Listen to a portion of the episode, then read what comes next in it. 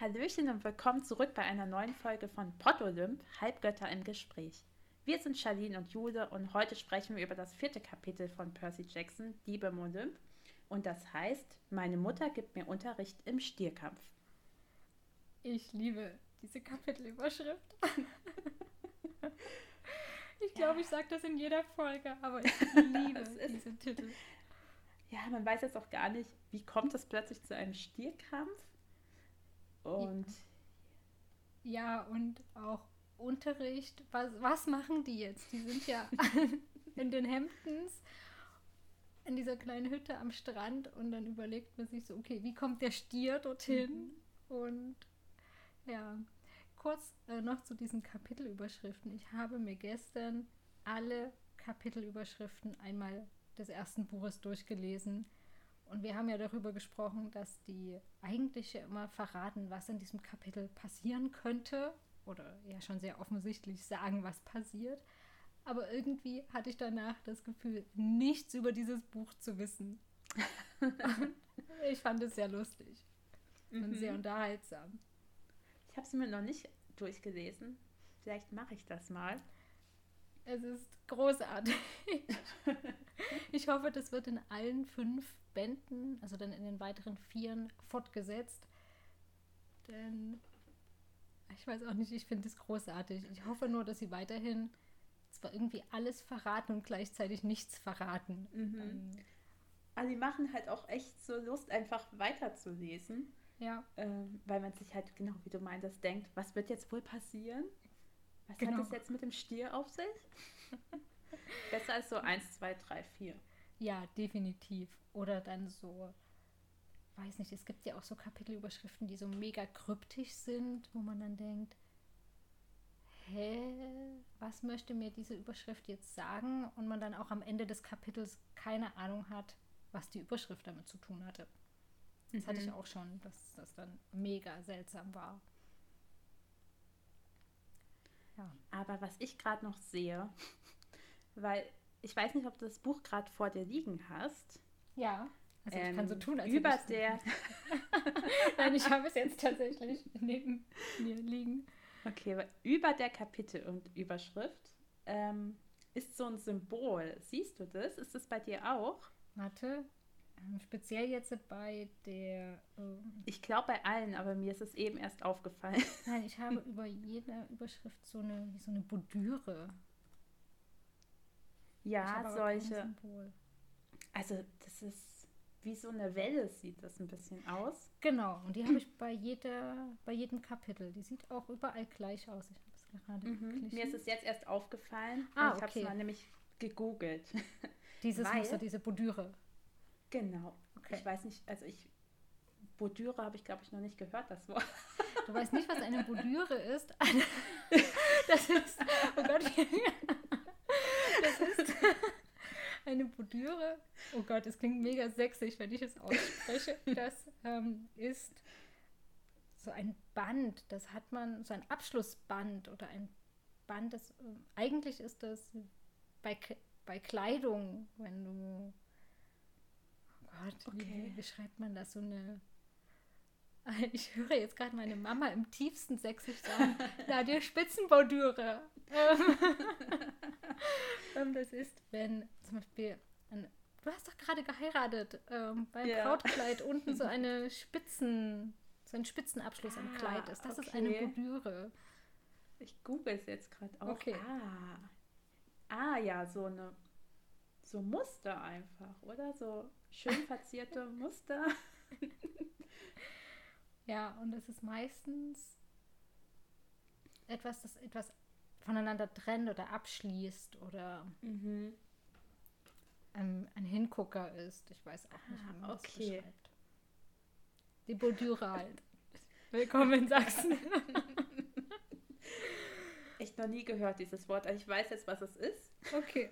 Aber das Wort kannte ich dazu nicht.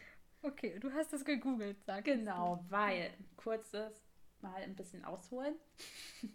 mein Freund und ich waren mal auf Kreta mhm. vor sechs Jahren, glaube ich. Das war so unsere erste gemeinsame Reise. Und da hat er mir so ein Armband gekauft. Und das ist nämlich genau dieses Muster. Uh, sehr cool. Weil das sind ja so rechtwinklige, ich sag mal rechtwinklige Linien. Wir könnten mal eine Instagram-Story mal ein bisschen zeigen, worüber wir hier sprechen. Genau, wir machen einen so- Instagram-Post, ja. wo dieses Muster zu sehen Genau, ist. mit meinem Armband. Genau. ja. Und uns wurde damals gesagt, das steht halt für die Liebe und ganz romantisch und bla bla bla. Deswegen mussten wir es haben. Er hat auch ein Armband mit diesem Muster. Und ja, jetzt ist es mir hier wieder aufgefallen im Buch, deswegen habe ich es mal gegoogelt. Und ähm, das heißt Meander-Muster. Ich weiß nicht, ob du weißt, was ein Meander ist. Nee, also wahrscheinlich so ein Muster, das man so an einer Linie zeichnen kann, oder? Ja, also Meander sind so Flusswindungen und Flussschlingen, wenn die so ganz, ja, voller Schlingen. Dieser Fluss ist nicht so einfach gerade. Ich glaube, das sieht man besonders so im Norden auf so ganz großen Feldern, wenn da Flüsse sind. Dann sind sie halt so ganz verschlungen und ganz viele Windungen haben die. Und dieser Name wurde für dieses Muster einfach übernommen. Und in der griechischen Antike äh, steht es für die Erlangung der Ewigkeit. Also wenn jemand stirbt, dann kommt wieder ein neuer und dadurch erlangt man sozusagen Unsterblichkeit. Ich weiß nicht, ob du das so verstehst. Also Doch, doch. wenn etwas eingeht, dann kommt es aber auch wieder hoch. Also das Ja. Auf und Ab des Lebens. Es, etwas stirbt, aber etwas Neues entsteht dadurch. Und dafür soll das wohl stehen, dieses Muster.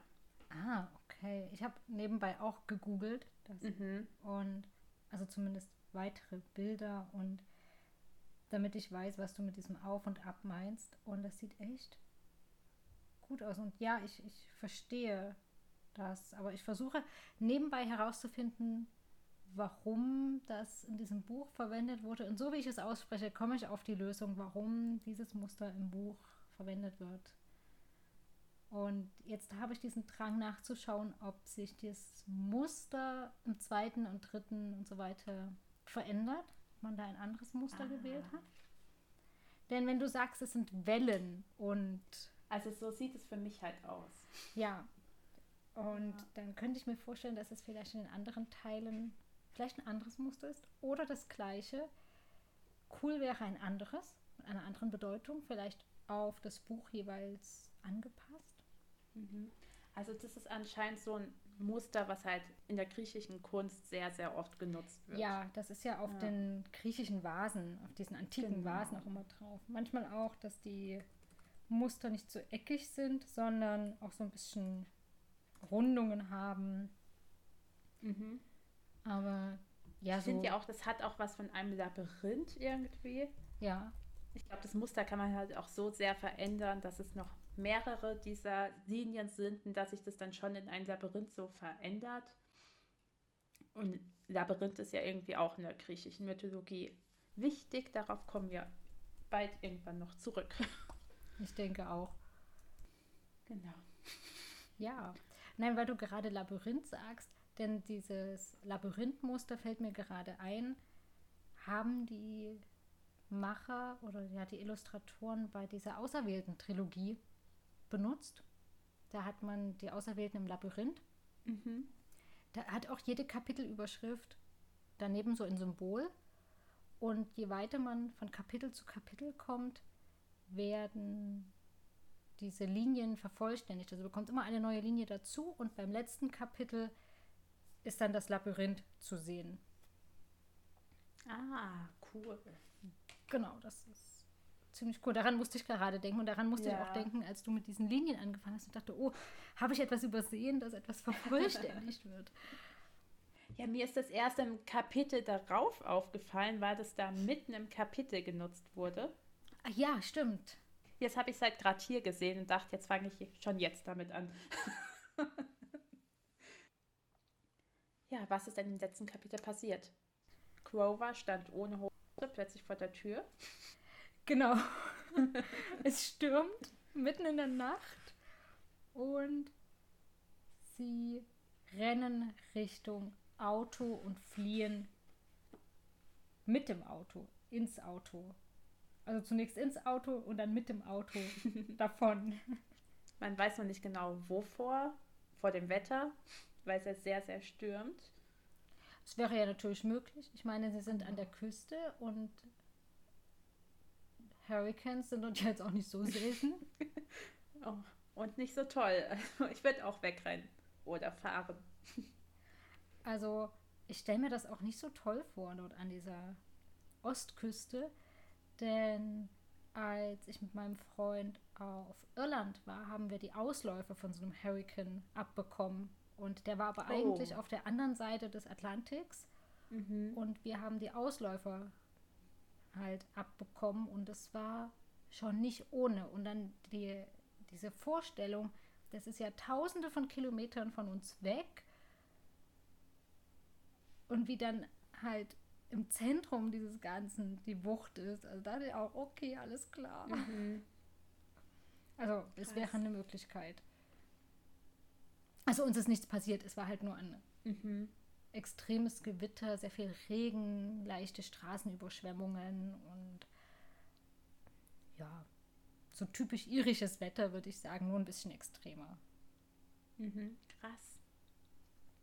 Ja, wir hatten zu tun auf den engen Straßen, sagen wir es mal so. Glaube ich dir, oh je. So, aber gehen wir rein. Deswegen, wir fliehen immer noch vor dem Gewitter oder genau. was auch immer. Ähm, ja, ich musste sehr lachen, als äh, jetzt zu Beginn dieses Kapitels sitzen die drei ja im Auto, Percy Grover und die Mom von Percy, Sally Jackson. Und Percy habe ich so, hatte ich persönlich das Gefühl, ist noch so verpennt und verwirrt, dass er eben mitten in der Nacht aus dem Schlaf gerissen wurde, dass er Crovers untere Körperhälfte mit einer Flocati-Hose vergleicht. Ja. Und ich musste so lachen. Und denn ich finde persönlich Flocati-Teppiche mega hässlich. Ich mag die gar nicht. Und dann auch noch braun. Mhm. ähm, also hübsch ist dann halt auch anders am Quover. Ähm, genau. Ja, ich fand es dann lustig, dass Percy erst gedacht hat, dass Quover ein Esel wäre halt. Und dann Quover so, nein, eine Ziege. Und dass er halt Mac, Mac, Mac machen sollte. Ja, ich hab's auch geliebt, wie er dann vor sich hin meckert wie eine Ziege. Ja. Ich fand es auch immer noch in diesem Gespräch großartig, als Percy so sagt, meine Mom und du, ihr kennt euch also. ja. Der arme Junge ist total überfordert. Ja, der ist echt ja, mitten aus diesem schlimmen Traum gerissen worden dann sieht er, dass sein Freund halt zur, halb, zur Hälfte ein ähm, Esel ist. Nein, nicht ein Esel. Eine Ziege. Mac, Mac, Mac. Eine Ziege ist. Ähm, ja, ich wäre auch erstmal verwirrt. Bin es ja jetzt auch schon beim Lesen. Ja. Aber halt, so wie Percy sich da benimmt, es ist einfach so natürlich und großartig. Ich ah, ich habe es geliebt, es zu lesen, weil man wirklich spürt, wie verwirrt und verpennt er ist. Also er hat sich genauso benommen wie ich vor meinem ersten Kaffee. ja. Genau, und wir wissen jetzt, also es fällt ja auch in dem Gespräch dann, dass Grover ein Satyr ist. Ja. Ähm, ja, ich habe jetzt nicht genau gegoogelt, was das ist. Hast du das gemacht? Oh ja, ähm, sehr ich, gut. es ist auch ein, ein kleiner Spoiler oder eine kleine Anekdote aus meinem Studium. Denn äh, Satyren sind Geschöpfe des Waldes. Sie sind auch mit den Nymphen, ein bisschen mit den Waldnymphen zusammen. Und sie gehören zum, mir fällt gerade kein besseres Wort ein, zum Fußvolk des Gottes Dionysos. Das musste ich tatsächlich nicht mal googeln, denn mein antiken Professor, mein antike Professor an der Uni, er war riesiger Fan des Gottes Dionysos und zu jeder Gelegenheit hat er uns irgendetwas über diesen Gott erzählt oder ihn irgendwie untergebracht und daher halt auch immer die Satyren. Und Genau. Mhm. Und der Gott Dionysos ist Gott des Weines. Ja, das weiß ich auch. genau. Spoiler! aber um, nur ein kleiner. Aber nur ein kleiner. Genau. Und genau, das ist der Satyr. Oder das ist Crover, gehört zu dieser Gruppe. Ja. Was ich dann auch noch interessant finde, weil ich habe mich ja im letzten Kapitel immer so aufgeregt, dass Grover einfach nichts erzählt, was los ist. Ja. Und ja. ich finde, wir haben jetzt hier einen kleinen Grund dafür. Weil ähm, Percy fragt natürlich jetzt ja, was ist hier los? Und warum ist dies, warum ist das? Und dann sagt Grover, je weniger du weißt, umso weniger Ungeheuer lockst du an. Ähm, also hat es ja schon einen Grund gehabt, dass Grover Percy einfach nicht aufgeklärt hat über diese ganze Situation. Ich finde, er hätte trotzdem ein bisschen was sagen können, ohne halt ganz explizit zu werden, aber ein bisschen Percy mehr aufklären können, was los ist, damit Percy sich auf das alles besser einstellen kann. Ja. Aber ich verzeihe ihm jetzt ein bisschen. Ich, ich habe es mir auch rausgeschrieben und dachte mir nur, wir sind wieder bei dieser Problematik mit der Kommunikation. Und wo ist die Logik zu sagen, hey, wenn ich dir das nicht verrate, dann passiert auch nichts. Einem Angreifer, in diesem Fall die Ungeheuer, denen ist das in erster Linie egal, ob ihr potenzielles Opfer Bescheid weiß oder nicht, sie greifen an. Aber wenn das potenzielle Opfer Bescheid weiß, kann es sich ja verteidigen. Ja. Oder sich vorbereiten. Und ich denke so, warum? Und auch im, in diesem großen Stress, also wir sind ja immer noch in dieser Flucht, in diesem Auto, die cruisen dort über Long Island, keine Ahnung, wo die hinfahren. Und mitten An in Justin Biebers Haus vorbei. Genau. Hallo. Ähm, ich glaube auch ähm, andere Prominente haben dort ein Auto. Die machen erstmal so eine Sightseeing-Tour an den Villen vorbei. Und ich habe mir aufgeschrieben, Grover gibt ja zu, dass es eine Mrs. Dodds gab, um wieder bei der Mathelehrerin aus dem ja. ersten Kapitel zu landen.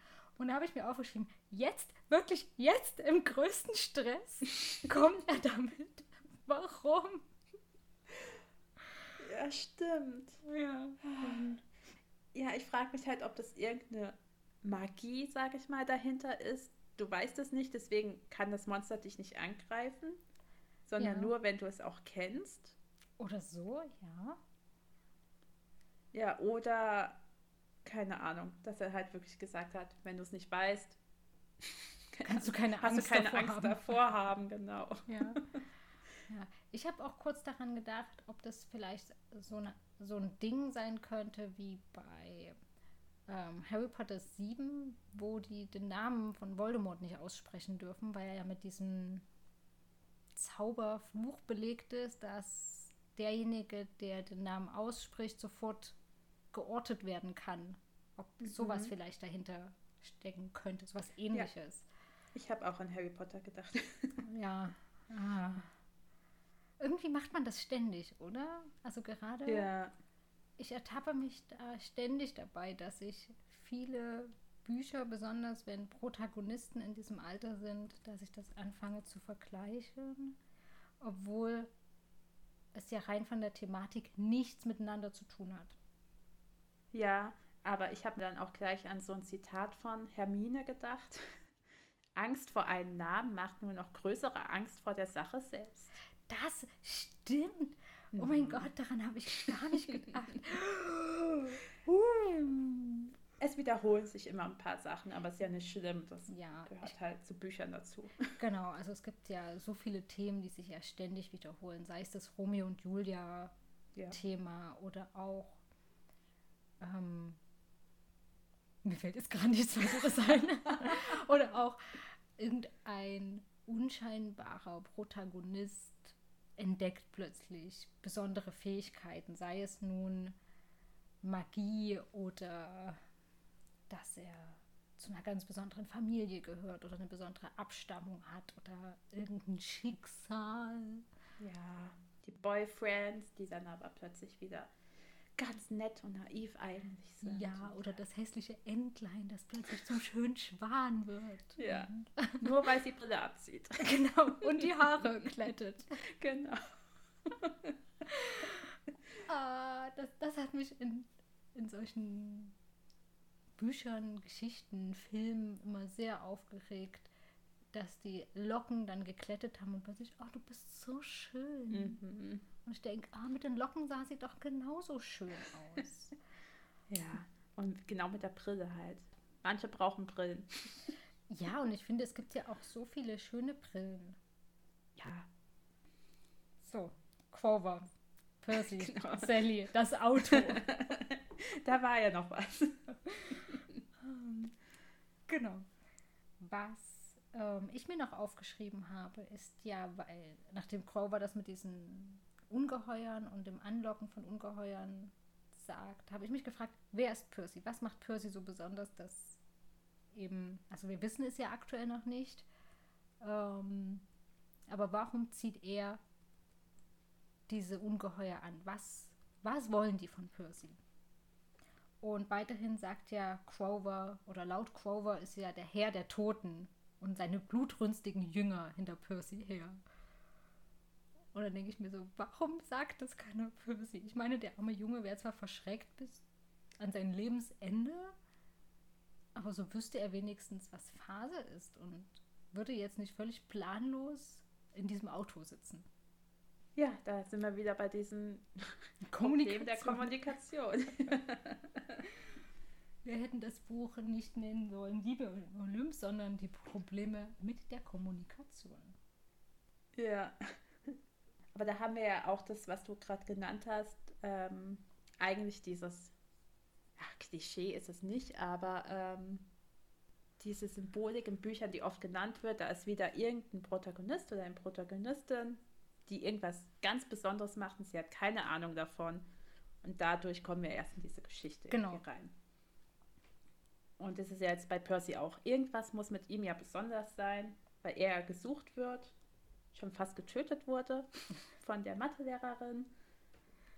Wir wissen noch nicht, was ihn so besonders Genau. macht. Ich hoffe, wir erfahren es bald.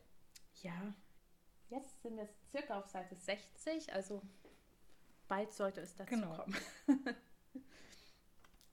Ja, dann geht es weiter, dass sie einer flatternden, dunklen Gestalt ausweichen. Da habe ich mir aufgeschrieben, what?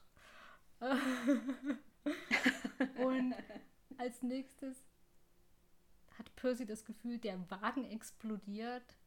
Es wird aber aufgeklärt, dass sie nur am Straßengraben landen, einen Unfall haben. Und meine, meine nächste Notiz ist in Großbuchstaben kein Kratzer.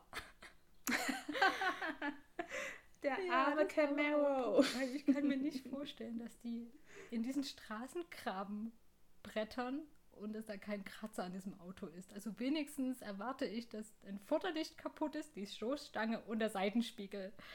ähm, Ja, ähm, aber sind die eigentlich auf dem Dach des Autos gelandet oder auf einer Seite, oder? Weil irgendwie konnten die die Tür nicht öffnen. Das hatte ich aber im Weiteren, wenn sie dann versuchen rauszukommen oder zumindest Sally sagt, dass Percy die andere Seite nehmen soll. Also sind sie wahrscheinlich auf der Seite gelandet, auf der Percy sitzt und Mhm. er soll auf der anderen Seite aussteigen. Ja, und das Auto muss kaputt sein, weil ähm, er wollte erst durchs Dach klettern, aber er meinte, es wäre zu scharfkantig. Also irgendwie gab es wahrscheinlich im Dach irgendeine Scheibe. Genau, oder vielleicht haben sie sich auch kaputt. überschlagen, keine Ahnung. Weil er hat ja auch das Gefühl, Ja. der Wagen explodiert. Er hat ja auch kurz ähm, Orientierungsprobleme. Und gerade Orientierungsprobleme treten ja auf, wenn man sich dreht. Ja, also das könnte ich mir vorstellen. Aber es wird ja nicht genauer beschrieben. Aber hoffen wir mal, dass alle angeschnallt waren. Legt eure Gurte an, dann überlebt ihr so einen Unfall. Genau. Ja. Ja, aber was sehen Sie denn dann, wenn Sie aus diesem Auto aussteigen? Ja, Percy beschreibt ja eine, ein- eine Kreatur mit Hörnern. Zunächst glaubt er, sie trägt eine Decke über dem Kopf. oder irgendetwas. Dann stellt sich aber heraus, dass es Hörner Genau. Sind. Dass er die Decke wirklich so mit Armen nach oben über seinen Kopf trägt. Vielleicht um sich vor dem ja, Regen zu schützen. Und dann musste ich noch lachen weiter bei der Beschreibung. Er beschreibt diese Kreatur mit viel Bizeps, Trizeps und noch mehr Zepse. ja. und sie trägt nur eine weiße Unterhose.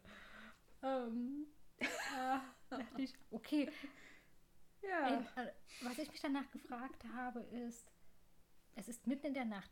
Entweder wie gut ist die Straßenbeleuchtung oder wie gut sieht Percy? Denn wenn nachts auf mich eine Person zurennt. Stimmt. Ich muss dazu sagen, ich bin etwas nachtblind. Ich sehe im Dunkeln gar nichts, also auch keine Umrisse. Und ich habe im Dunkeln ganz, ganz große Sichtprobleme. Deswegen wäre eine Unterhose das Letzte, was ich erkennen würde. Egal, die müsste dann mit einer Lichterkette beleuchtet sein oder so, damit ich das erkenne.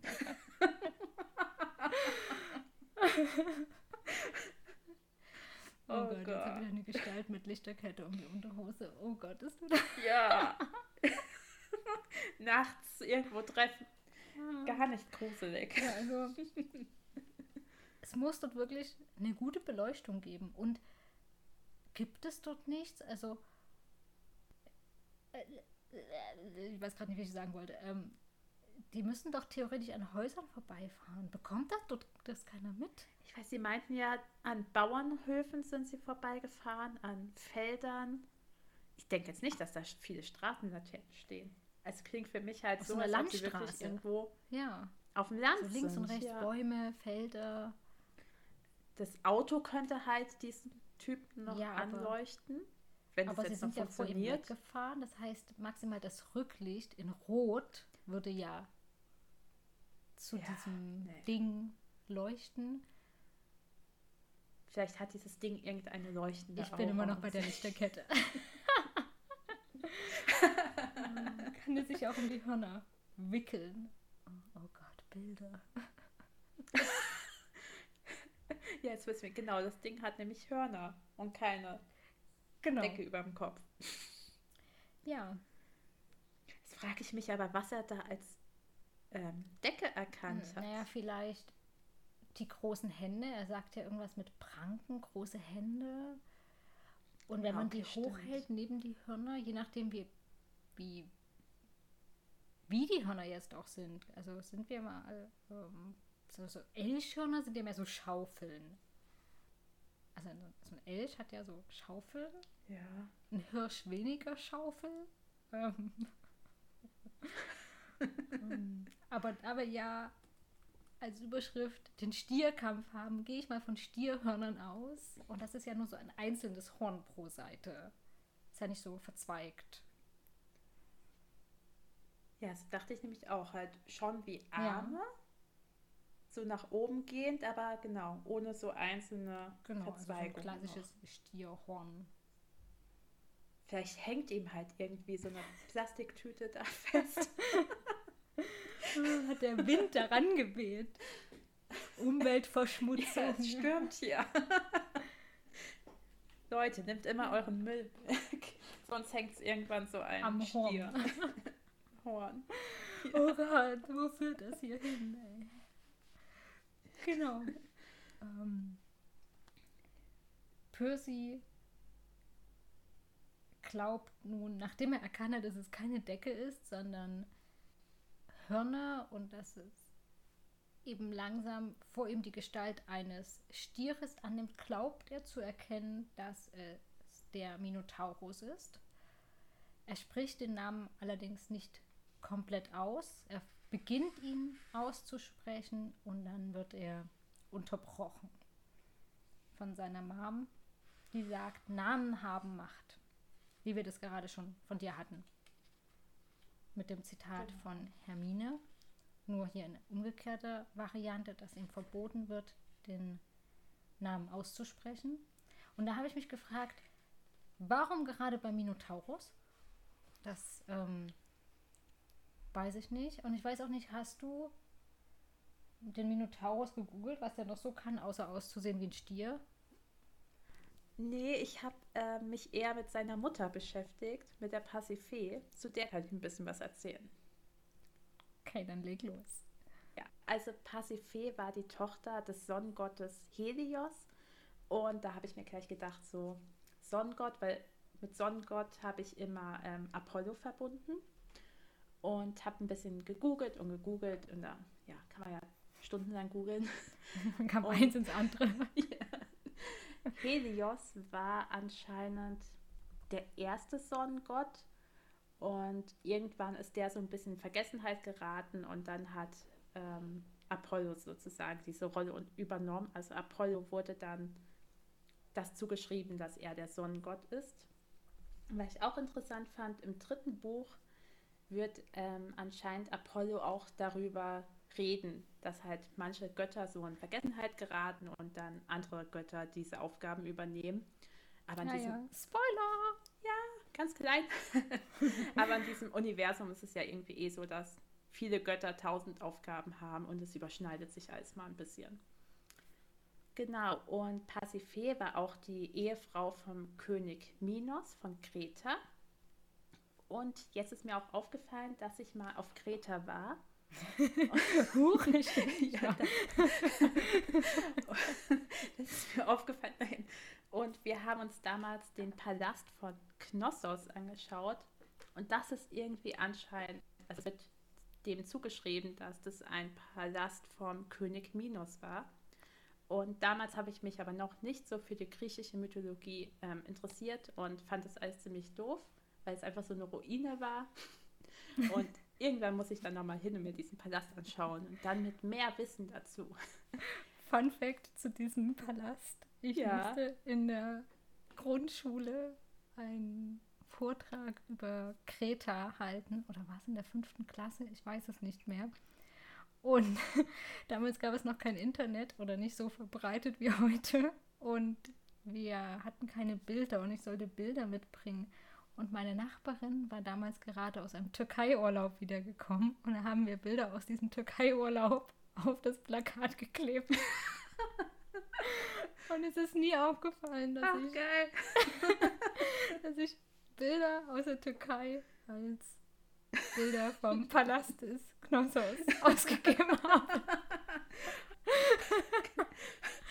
Ja, aber es sind ja eigentlich auch einfach nur noch Ruinen. Also da steht ja auch fast gar nichts mehr. Kann schon verwechseln. ja, ich weiß noch, dass da Palmen zu sehen waren auf diesem Bild und so ein paar Steine. Und da habe ich gesagt, ja. das ist der Palast von Knossos. Genial. Ja.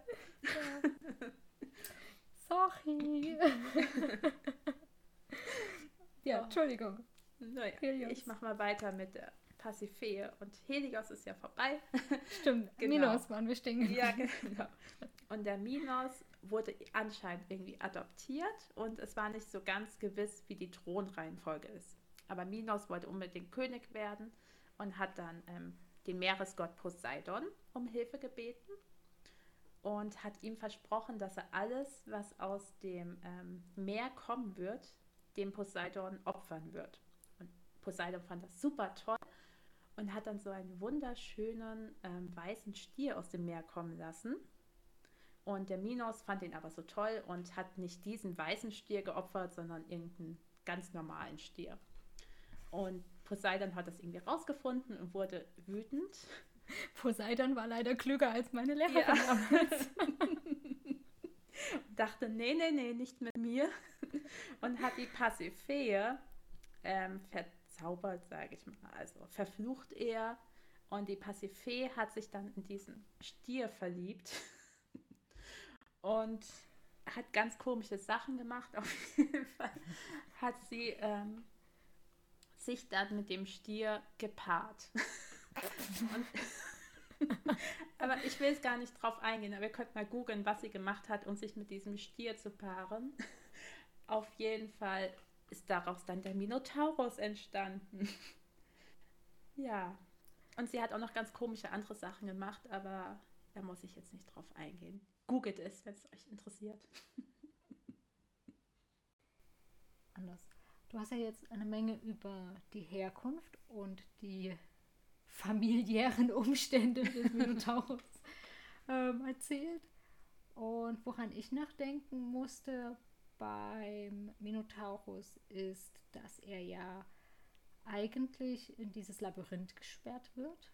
Ich weiß nicht, ob das was mit dieser Drohnenfolge zu tun hatte oder ich weiß das auch nicht mehr so genau, warum er in diesem Labyrinth landet. Aber Theseus, auch so ein griechischer Held, wollte ihn ja besiegen oder ja, ich weiß auch nicht. Er musste auf jeden Fall in dieses Labyrinth.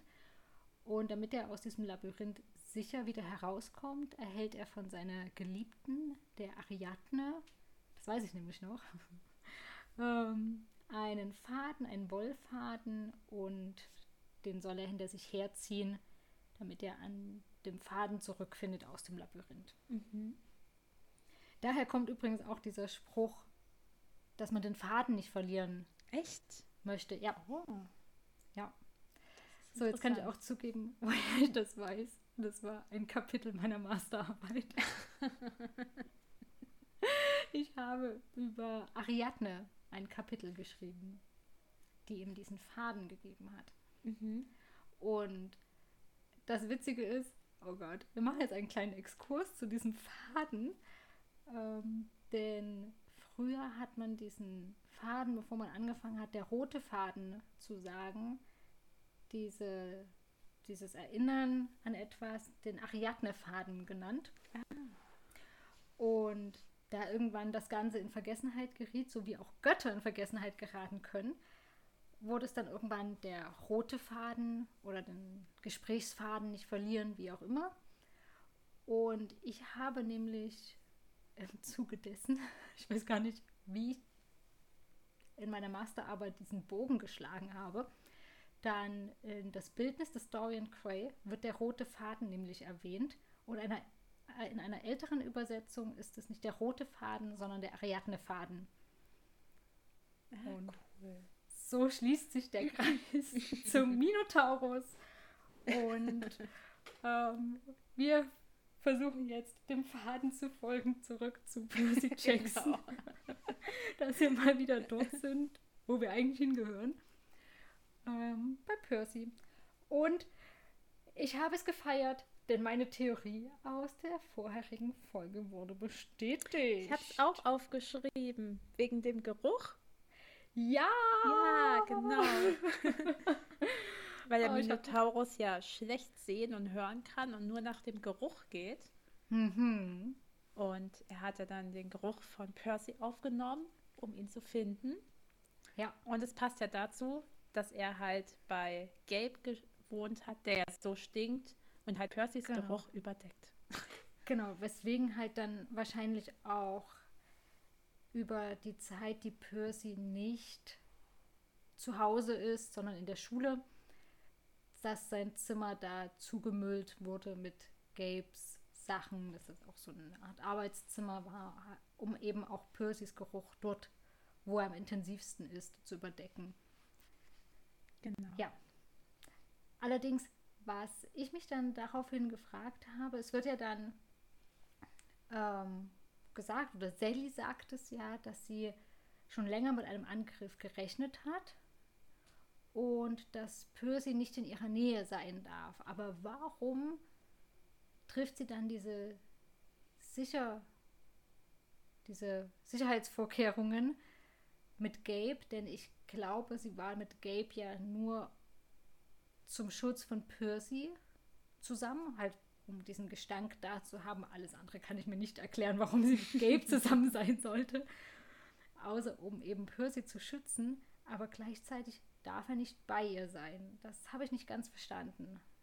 Ich auch nicht, weil er wäre wahrscheinlich ja da sicherer gewesen als an irgendeiner Schule. Ja. Ich weiß halt nicht. Oder vielleicht an der Schule, weil da noch viel mehr Leute sind, dass es halt noch mehr Gerüchte sind. Ja, das Aber deswegen sicherer sagen. war. Das und weil ja Crower bei ihm in der Nähe war, weil genau. davon wusste ja Sally anscheinend und Crower sagt ja, er ist der Hüter, er sollte äh, Percy beschützen. Ja, das habe ich auch nicht so ganz verstanden. Ich hoffe, das wird noch aufgeklärt. Ich weiß halt nicht, ob vielleicht auch Sally einen bestimmten Geruch hat, der in Kombination mit Percy, oh Gott, das geht, das geht glaube ich, zu weit. Es ist ein Kinderbuch. und ich weiß auch nicht, was da der Hintergedanke ist. Und ich hoffe, es wird noch im Laufe der kommenden vielen Kapitel und Bücher aufgeklärt. Denn dafür, dass es unaufgeklärt bleibt, hat es mir doch zu viel Gewicht im Buch. Also hat es zu ja. viel Screentime, wie ich gerne bei Filmen sage. ähm, genau. Auf jeden Fall hat es der Stier, also die fliehen ja. Haben wir schon gesagt, wo die hinfliehen? Wir wissen das ja, glaube ich, mittlerweile. Da wollte ich auch noch, da habe ich auch wieder mal gegoogelt. Es ist total unwichtig, aber ich fand es total interessant. Sally sagt, dass Percy zu einem Baum rennen soll, von dort aus zu einem Bauernhof. Percy sagt dann, dieser Baum wäre so groß wie der Weihnachtsbaum im Weißen Haus. Das ist nicht besonders groß. Ja, weil ich habe gegoogelt. Dieser Weihnachtsbaum ist circa 5,5 Meter groß. Und Percy sagt, Percy sagt, dass diese, dieser Baum eine riesige Fichte sei. Und dann wäre ja diese Fichte circa 5,5 Meter groß. Aber ich habe gegoogelt, äh, Fichten können so bis zu 50 Meter groß werden und normalerweise anscheinend so 40 Meter. Und dann wäre das ja eine ziemlich kleine Fichte.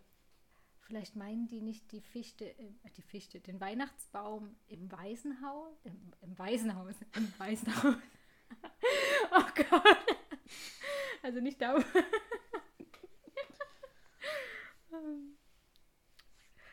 Im Waisenhaus, finde ich schön. Ähm, Nochmal, vielleicht.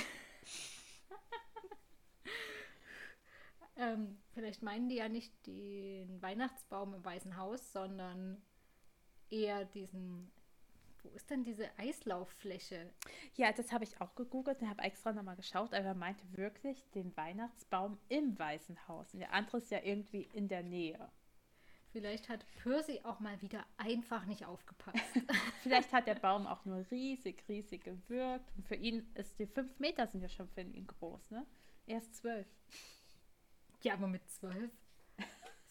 Na gut, ja, wir, wir lassen das gelten. Okay. Von also der Größe des Weihnachtsbaums im Weißen Haus. Aber keine okay. Ahnung. Ich fand es interessant. ich versuche mal jetzt diesen kleinen Baum da mitten in der Pampa vorzustellen. Lauf dahin, das ist der Grenzstein. Ja, genau. Und diese, es heißt ja auch, dass der Minotaurus diese Grenze nicht überschreiten kann da musste ich auch mal wieder an Hogwarts und Harry Potter denken. Ja. Ist ja auch irgendwie so eine Grenze, wo halt nur die durch können, die müssen und dürfen. Ja. Und so, nicht so unser kleiner Minotaurus. Ja. Klein. die fliehen ja vor dem Minotaurus immer noch. Und es wird ja mehrfach gesagt, dass Percy, also Sally sagt es ihm mehrfach, dass er Sally und Grover zurücklassen soll und fliehen soll. Dass nur er zu diesem Ziel laufen soll und dann dort Hilfe holen. Und Percy macht es natürlich nicht, denn er möchte weder seinen besten Freund noch seine Mutter zurücklassen. Und ich meine, wer macht das? Also wer ja. sagt, okay, tschüss. Wir sollten und, vielleicht dann noch sagen, dass Grover ja irgendwie verletzt ist oder leicht bewusstlos. Er sagt ja, ja. auch nur Essen. Essen. Ja. Das habe ich auch nicht ganz verstanden, warum er ja. nicht Essen sagt. Aber er muss getragen werden. Der kann nicht mehr selbst gehen. Genau, und Percy hilft dann eben. Er weigert sich wegzulaufen und stattdessen sagt er, hier, wir müssen Grover tragen und er und seine Mutter tragen eben Grover Richtung Ziel und ja, Natürlich holt der Minotaurus sie ein und hat es dann auf Sally abgesehen, nachdem ein Angriffsversuch auf Percy scheitert. Denn Percy weicht aus, denn seine Mutter hat ihm ja gesagt, wie er ausweichen soll, denn sobald der Minotaurus einmal im Schwung ist und rennt, kann er nicht so einfach die Richtung wechseln. Und auf jeden Fall rennt er dann auf Sally zu. Und diese Szene fand ich ziemlich, schon ganz schön brutal. Mhm. Oder ja, schon, schon arg heftig, was dann passiert. Denn ja, Sally wird erwischt, also der, der Minotaurus schnappt sie sich, er bekommt sie zu fassen und sie geht in Licht auf. Im goldenen Licht. Im ja. goldenen Licht. Ich habe mich dann gefragt, ist sie jetzt tot? Ist sie einfach nur verschwunden? Wie ähm. halt Percys Vater. der Vater ist auf See, die Mutter ist im Licht. Großartig. Oh, das, aber oh, wenn so ein kleines, also für jeden ist natürlich schlimm, eigentlich seine Mutter halt einfach so ja, verschwinden zu sehen. Ja. Also, da habe ich mich gefragt, was mit ihr ist denn, ist ja nicht tot. Also wir sehen ja keinen toten Körper, der da irgendwie ja. liegt, sondern sie ist ja einfach in Licht aufgegangen. Ja, sie ist ja einfach so verschwunden. Ja. Also da bin ich gespannt, ob das noch aufgeklärt, also es muss noch aufgeklärt werden. Ich Und ich sage noch letztes Mal, ich möchte nicht, dass meiner Sally was passiert. Ja, siehst du, deswegen keine Verbindungen, keine emotionalen ja. Bindungen zu einer Romanfigur aufbauen. Ja. Es schont Aber, die Nerven. was danach passiert ist, fand ich dann auch, ich musste ein bisschen kichern, weil Percy ja dann den äh, Minotaurus zu sich locken möchte. Und ja. dafür nutzt er passenderweise seine rote Regenjacke. Wow. Wie man halt so ein Stier immer mit Rot zu sich lockt, ne? Wie so ja. ein, wie heißen die? Torero. Genau. Aber ja, Percy ist sauer, hat gerade gesehen, wie der Minotaurus seine Mutter hat verschwinden lassen. Ja. Und ich weiß nicht, wie es bei dir ist. Ich lese super ungern Kampfszenen. Ich liebe Kampfszenen. Ich überblätter die sind. oft. Ich echt, ich überblätter die. Ich, irgendwann finde ich es so langweilig. ich habe es jetzt alles gelesen, aber es war schon wieder bei mir wie immer. Ich mag einfach keine Kampfszenen. Ah, okay, ich liebe die. Also wenn sie gut geschrieben sind, also es gibt ja auch Action-Szenen, wo einfach nur und er holte mit dem Schwert aus und der andere holte mit dem Schwert aus und er wich ihm aus und oh mein Gott, er ist gesprungen und plötzlich mhm. ist einer tot. Also es gibt ja diese klassischen Kampfszenen, die finde ich auch langweilig tatsächlich. Da denke ich mir so, okay, wann ist das Ergebnis? Wo ist das Ergebnis? Können wir weitermachen? ja. Ich mag es, wenn sie gut geschrieben sind und die besten Kampfszenen, die ich bisher gelesen habe, sind in den Witcher-Büchern. Ah, mhm. die sind großartig. Da freue ich mich auch richtig, wenn sich da so ein Kampf ankündigt. und die sind gut beschrieben, denn sie sind sehr filmografisch. Na, filmografisch ist ein blödes Wort. Ähm, sehr. Ich hoffe, du hörst jetzt den Nemo nicht miauen. Nemo. Aber sie sind sehr szenisch, sehr, als würde man einen Film anschauen, als würde man das verfilmt anschauen. So sind die geschrieben. Also du weißt ganz genau, wo der jeweilige Kämpfer steht, wie er steht, ob er springt, wie sich das Schwert oder die Waffe bewegt. Und das ist auch nicht langweilig geschrieben, sondern der Film läuft im Kopf mit. Und dann ist es eine richtig spannende Kampfszene. Aha. Und die hier fandst du jetzt aber auch okay bei Percy? Die fand ich auch cool. Ich habe ähm, in meinen Notizen stehen, Percy lockt den Stier zu sich. Cooler Stunt auf den Stier. ich springt auf seinen Nacken, in Klammern, komischerweise sehr hoch. ja. ja, das fand ich ähm, sehr witzig. Einerseits, weil für mich Percy die ganze Zeit wie so ein Körperklaus klang, so wie ein bisschen unsportlich. Er kann zwar rennen, aber so zu Zwölfjähriger, wenn sie nicht regelmäßig Sport machen, dann sind sie ja oft noch ein bisschen schlaksig und so ein bisschen vielleicht noch gerade im Wachstum, wo dann eh manche Körperteile irgendwie so im Weg sind, weil die schon gewachsen sind und andere nicht. Und dass man da den Körper noch nicht so unter Kontrolle hat. Und dann legt Percy da diesen Stunt hin. Und ich weiß nicht, ob es in dieser Szene beschrieben ist oder ob es nur in meinem Kopf ist, aber ich sehe ihn da mit so einem Salto. über ja, ich auch. Ich weiß nicht, so voll hoch gesprungen und er ja, muss ja irgendwie auf diesen Nacken kommen. Er meint, er ist noch auf den Kopf gesprungen erst.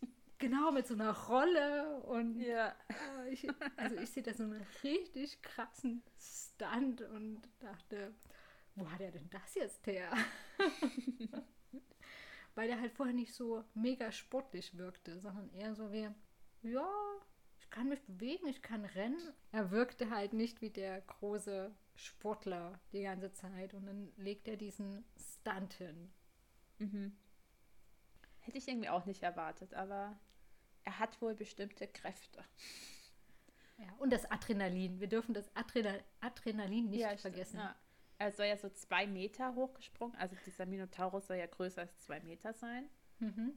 Da ist er schon sehr hoch gesprungen. Er hat sich ja am Baum noch so abgestoßen und dann muss schon cool ausgesehen haben. Und niemand Ja. hat es gesehen. Schade. Keiner hat die Kamera drauf gehalten. Ja, was macht er dann? Er Ja, reißt dann- ja dem Minotaurus das Horn raus. Also er muss ich echt viel Kraft haben. da habe ich mich gefragt, wie instabil ist dieses Horn? Ja. ähm, wenn da so ein Zwölfjähriger das abbrechen kann. Ich weiß auch nicht. Aber ist er nicht vorher im Baum stecken geblieben? Vielleicht hat es da einen Knacks bekommen. Das Ich Horn? dachte auch, er ist ja gegen diesen Baum gerannt, Ja. dass er halt wirklich so gegen die Hörner noch gerannt ist und die schon mal leicht kaputt gegangen sind. Ja, ich gehe fast davon aus, dass eben das Horn da so schon einen Knacks weg hatte. Ja, weil so ein riesen Horn abbrechen. Ja, ich weiß auch nicht. Also so ganz koscher ist das ja nicht. Wie meine Mama sagen würde. Das geht nicht mit rechten Dingen zu. Äh, nein, keine Ahnung. Vielleicht ist noch Garantie aufs Horn, dann kann es wechseln. Aber ich glaube, der Minotaurus hat ein anderes Problem als das verlorene Horn. Denn er zerfällt zu Sand. Und wie? Ach, oh je, ja, stimmt. Das ist ja nicht so, dass der einfach zerfällt. ähm, Percy wird ja noch einmal richtig brutal. Ähm, Percy rammt ihm dieses Horn in die Rippen. Oh ja. Wo ich denke, Percy, woher die Gewalt? Aber weißt du, woran ich jetzt gerade wieder denken muss? Es tut mir leid. An den Basilisken. Oh, Der ist doch auch mit seinem eigenen Zahn erstochen worden, oder? Ach nein. Ja, das war doch das, äh, der Zahn dann in das ähm, Tagebuch gestoßen. Ja, Aber der wurde halt auch durch einen eigenen Teil von ihnen zerstört. ja. Ich musste eher daran denken, wie Sam in Herr der Ringe. Oh Gott, ist das schon Teil 3 oder ist das erst die 2? Wo Frodo von der großen Spinne eingewebt wird und Sam ähm, dann die Spinne von unten mit dem Schwert erdolcht. Daran musste ich denken. Nie gelesen oder geschaut. Oh mein Ja, ich muss zugeben, es tut Hausaufgaben mir leid. bis nächste Woche. ja, also es gibt da diese Szene, da sind die schon fast in Mordor und da werden die von Gollum auf einen Pfad gelockt, der eben nach Mordor führt, erstmal an diesen ganzen Orks vorbei. Und da gibt es so eine riesige Spinne, ähnlich wie Aragog von Harry Potter. Und Frodo und Sam haben sich kurz zuvor gestritten und sich getrennt. Und Frodo wird von dieser Spinne vergiftet. Dieses Gift lähmt aber nur. Das tötet nicht, das lähmt und sie wickelt ihn dann ein. Spinnen betäuben ja ihre Opfer und wickeln die dann in ihr, ihr Netz ein und das tut sie. Und Sam kommt dann doch zurück, um Frodo zu helfen und denkt, er ist zu spät und dann greift die Spinne Sam an. Und dann kommt es zum Kampf zwischen Spinne und Sam. Und er hat das Schwert von Frodo, was eher aussieht wie ein Dolch, weil die Hobbits sind ja klein. Und die Spinne ist irgendwann über Sam und er erdolcht sie von unten und er rammt ihr dieses Schwert in den Rumpf. An die Szene musste ich denken. Autsch. Ja. Ich weiß nicht, ob eine Spinne Rippen hat, deswegen. Ich glaube nicht. Aber er rammt es ihr eben in ihren Körper. Und es wirkt so ein bisschen, dass das auch Percy macht, weil der Minotaurus ist ja viel, viel größer als Percy. Weil Percy wird ja mit 12 auch noch nicht so groß sein. Weil mit 12, wie groß ist man mit 12? So zwischen 1,40 und 1,50? Keine Vielleicht? Ahnung. Je nachdem, Aber könnte passen, ja. Wie groß man werden möchte. Also ich war mit zwölf noch nicht so groß. Ich bin nicht mehr viel gewachsen. Ich auch nicht. Ich auch nicht. Ja, aber ich könnte mir vorstellen, dass Percy so zwischen 1,40 und 1,50 ist. Und wenn er dieser Minotaurus über zwei Meter ist, dann ist das so ein bisschen wie Spinne und Sam. Okay, Exkurs zu Herr der Ringe beendet. Ja. Aber was ich auch interessant finde, Ja.